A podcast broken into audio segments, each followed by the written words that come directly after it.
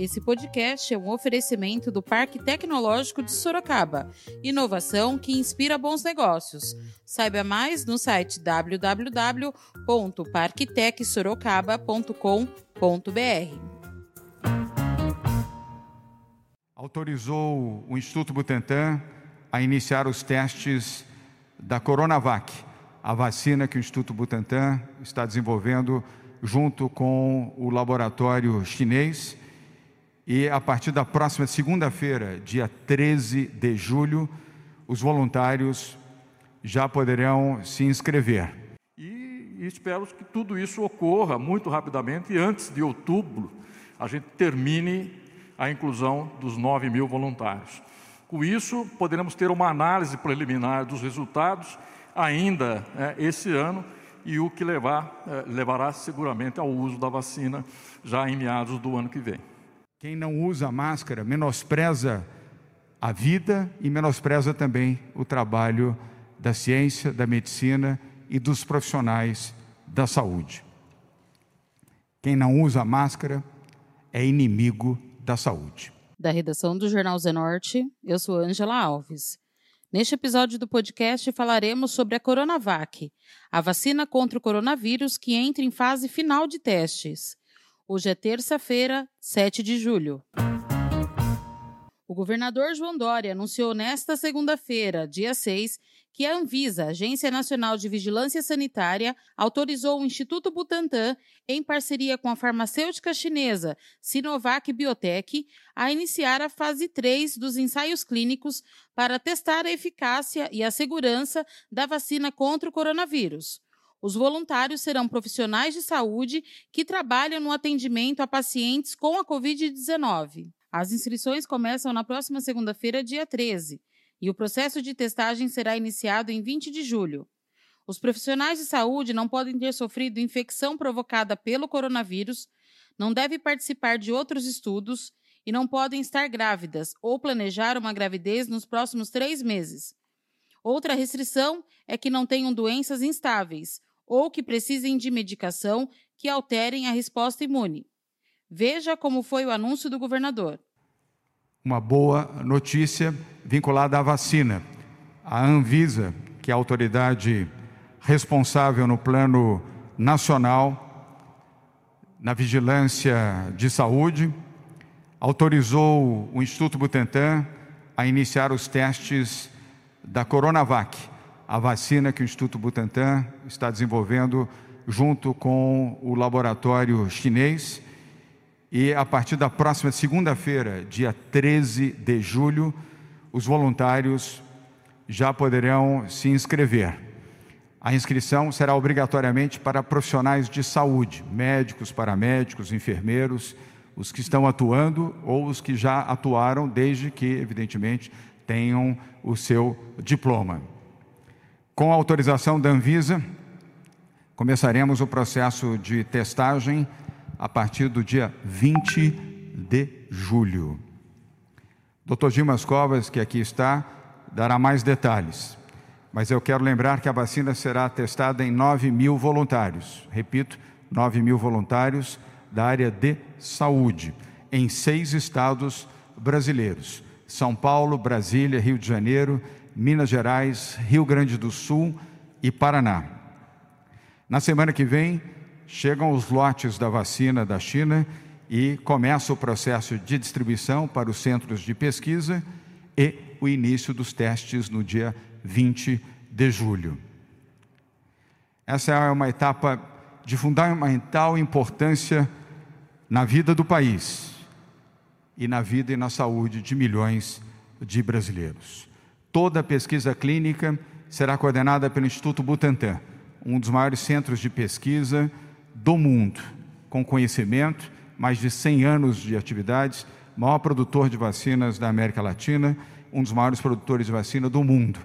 E volto a repetir, Dr. Dimas Covas, presidente do Instituto Butantan, poderá dar mais detalhes na entrevista coletiva de hoje. É um salto para a vida, aquilo que São Paulo através do Instituto Butantan, está fazendo, junto com um laboratório privado chinês. E nós torcemos também para que a vacina de Oxford, que está sendo igualmente testada aqui no Brasil, produza resultado e possa também ser uh, fabricada em Manguinhos, no Rio de Janeiro, para termos duas vacinas em condições de imunização de milhões de brasileiros no menor tempo possível, vencida essa terceira etapa de testes. O diretor do Instituto Butantan, Dimas Covas, falou sobre o cronograma para o profissional de saúde que vai se candidatar. William, agora nós temos um processo, né, um processo que é por fases. Então, os centros, os 12 centros, estão em treinamento, estão recebendo os recursos para proceder o início né, da campanha. Eles também têm que, uma vez que foi aprovado na Anvisa, internalizar o protocolo de estudo clínico através das suas, dos seus comissões de ética médica. Então, cada um dos centros tem que aprovar o que foi aprovado na Anvisa né, no seu nível local. É, na sexta-feira, agora na sexta-feira próxima, nós faremos é, uma divulgação do material de recrutamento, que envolve material gráfico e envolve um aplicativo. A pessoa que é candidata da área de saúde, dessas regiões, né, dessas cidades, na proximidade desses centros, podem se candidatar. Tá? E se tiver dentro dos critérios, eles serão né, chamados aí sim para proceder à vacinação. Tá? Então, esse é o, é o, vamos dizer, o cronograma. O governador já anunciou que no dia 20 esse cronograma tem, de fato, o seu início do ponto de vista de aplicação das vacinas. O diretor falou sobre o aplicativo para o profissional de saúde que vai se candidatar. Bem, já existe é, o, o site que tem essas informações gerais que eu apresentei aqui e será um, um, aplicativo, governador. A pessoa baixa o aplicativo no seu celular e aí ela já preenche esse primeiro cadastramento, onde será possível se identificar se ele está dentro dos critérios ou não. Então, por exemplo, se ele já teve a infecção, ele não está dentro do critério e não pode prosseguir às próximas fases. Num município, por exemplo, Curitiba, no Paraná, se a pessoa mora fora de Curitiba, já é um fator que pode dificultar o acompanhamento. Então, ele tem que estar mais próximo ao centro. E ele tem que concordar em comparecer periodicamente ao centro para ter um exame clínico e a retirada de material, retirada de sangue para poder ser examinado. É mais ou menos isso, governador. E a validade do aplicativo, ou seja, o início da validade do aplicativo, qual a data? É dia 13? A partir da semana que vem, governador. Ok. Então, a partir do dia, estamos falando do dia 13 de julho, segunda-feira. Doutor Dimas Covas respondeu também sobre a fase 2 da vacina. Ele explicou que as pessoas testadas foram voluntárias da China. Fase 1, como a fase 2, que nesse momento já lá na China tem mais de mil pacientes incluídos, foram realizados com voluntários chineses. Agora, toda essa documentação que foi gerada lá na China foi encaminhada aqui para o Brasil encaminhada para a Anvisa e a Anvisa entrou em contato direto com é, a companhia chinesa e esclareceu todas as, as dúvidas que porventura existissem. Tá? Então, esses dados são dados né, que estão disponíveis aqui na Anvisa, foram registrados e mostram esse perfil que eu apresentei. Quer dizer, após a vacinação, 14 dias após a vacinação, 90% de resposta ou seja, uma das vacinas que estão aí, das mais promissoras. Né? E daí, como eu volto a dizer, o meu entusiasmo. Eu sou muito, estou muito entusiasmado que essa será uma das vacinas que chegará ao mercado com eficiência muito rapidamente. O doutor também falou quando provavelmente a vacina estará disponível para todos. As próximas fases eh, envolvem, então, a, o engajamento ativo dos centros com a questão do recrutamento, que deve acontecer, como eu expliquei anteriormente, a partir da semana que vem, a escolha dos voluntários, o teste nesses voluntários para saber se eles estão bem do ponto de vista laboratorial, se não tiveram a infecção, e, na sequência, a alocação. Quer dizer, um grupo vai receber a vacina e o outro grupo vai receber o placebo. É, o fato da Anvisa ter aprovado em tão curto tempo, né, e isso é curto tempo quando se trata de uma vacina dessa dimensão, dizer, podemos dizer que foi muito rápido. A Anvisa trabalhou tecnicamente de uma forma intensa para resolver as pendências que haviam no começo, as dúvidas que ela tinha no começo, mas esse prazo foi um prazo muito bom, um prazo que está dentro do que havia sido previsto.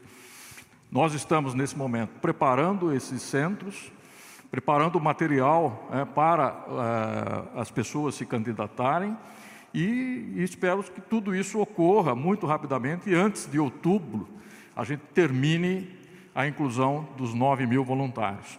Com isso, poderemos ter uma análise preliminar dos resultados ainda é, esse ano e o que levar, é, levará seguramente ao uso da vacina já em meados do ano que vem. O governador João Dória alertou também para o uso de máscaras. Vale lembrar que o uso é obrigatório e quem não usar pode ser multado. Começamos a falar sobre uso de máscaras. O que é lei é obrigatório em São Paulo, na capital e nos outros 644 municípios do estado de São Paulo.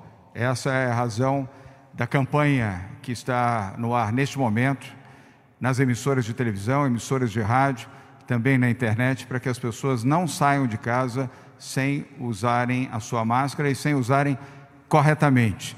A máscara deve estar deve ser aplicada e deve ser utilizada de forma correta, não no pescoço, e eh, ser manuseada de forma correta. Os veículos de comunicação têm, através de várias entrevistas, orientado corretamente a população sobre como usar a máscara e a importância no uso da máscara para a preservação da sua vida.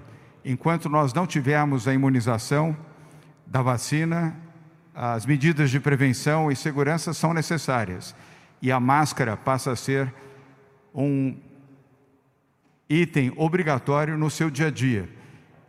É a sua vestimenta a partir de agora, até que tenhamos a vacina aplicada, é a máscara. A máscara ajuda a preservar vidas.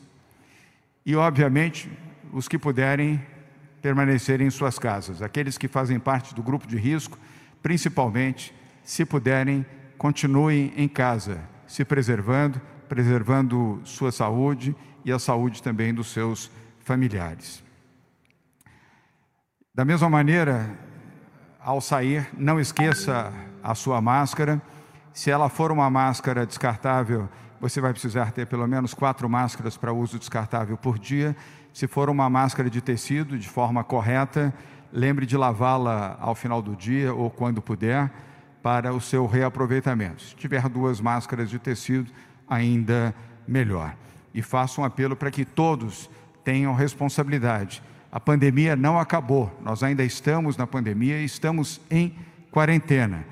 Evitem aglomerações, evitem a proximidade física e respeitem o distanciamento social, que recomendado pela medicina é de um metro e meio entre as pessoas uh, no, nas suas atividades normais uh, de trabalho ou atividades físicas. Em São Paulo, volto a repetir, nós seguimos a ciência, a medicina e a saúde. E o uso da máscara é obrigatório para o governador, para o prefeito, para o presidente da República, para ministros de Estado, para secretários, autoridades, personalidades e sociedade civil. Não há exceção. A máscara, o uso obrigatório da máscara é para todos. A lei em São Paulo, volto a repetir, ela vale para todos sem exceção. Não usar máscara é virar as costas para os profissionais de saúde, que, graças ao seu esforço, têm salvado milhares de vidas em São Paulo e no Brasil. Quem não usa máscara menospreza a vida e menospreza também o trabalho da ciência, da medicina e dos profissionais da saúde. Quem não usa máscara é inimigo da saúde. E agora você escuta o recado de um dos nossos apoiadores, Predial Novo Mundo. Escuta só. Novidade na cidade. Loteamento Parque Vista Bárbara. Terrenos comerciais e residenciais a partir de 154 metros quadrados. Um bairro misto totalmente planejado para sua família viver bem.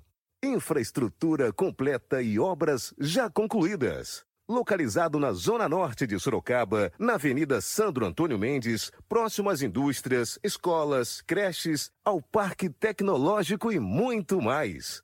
De fácil acesso pela Avenida Itavuvu e pela Avenida Antônio Silva Saladino. E a oportunidade de entrada facilitada. Parcelas a partir de R$ 799,99 com financiamento direto na loteadora. Venha para o Parque Vista Bárbara, seu novo bairro, sua nova vida. Realização e vendas predial Novo Mundo. Ligue já 3141 5300. Esse foi mais um podcast do Jornal Zenorte, trazendo para você as últimas notícias de Sorocaba e região. E nós voltamos amanhã com muito mais notícias, porque se está ao vivo, impresso ou online, Tá no Zenorte.